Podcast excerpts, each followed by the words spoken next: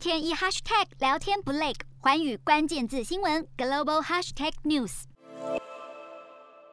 变种病毒 Omicron 全球蔓延，引发各国恐慌。如今新加坡决定要多管齐下，透过加强检验、加强边境管制以及扩大隔离，来防堵 Omicron 入侵。为了降低 Omicron 变异株输入新加坡的可能性，当局宣布暂停扩大疫苗接种者旅游通道计划。原定十二月六号要与卡达、沙地阿拉伯和阿拉伯联合大公国的 VTL，如今也因为这些国家非常靠近非洲南部地区，因此紧急喊卡，同时强化入境旅客的检测。规定，十二月三号开始，所有入境旅客都必须出示搭机前两天内的阴性检测报告。新国相信变种病毒 Omicron 入境是迟早的事，因此当局开始采取预防措施，使用航空 VTL 入境的旅客或是染疫风险较高的机组人员，如果服务的班机是从有 Omicron 案例的国家出发，除了抵境时必须要接受检测，十二月三号起抵境后的第三天以及第七天都必须到检测中心进行抗原快速检测。当局也呼吁民众推迟前往高风险国家旅游。不仅收紧边境管制，新加坡也宣布，如果民众确诊 Omicron，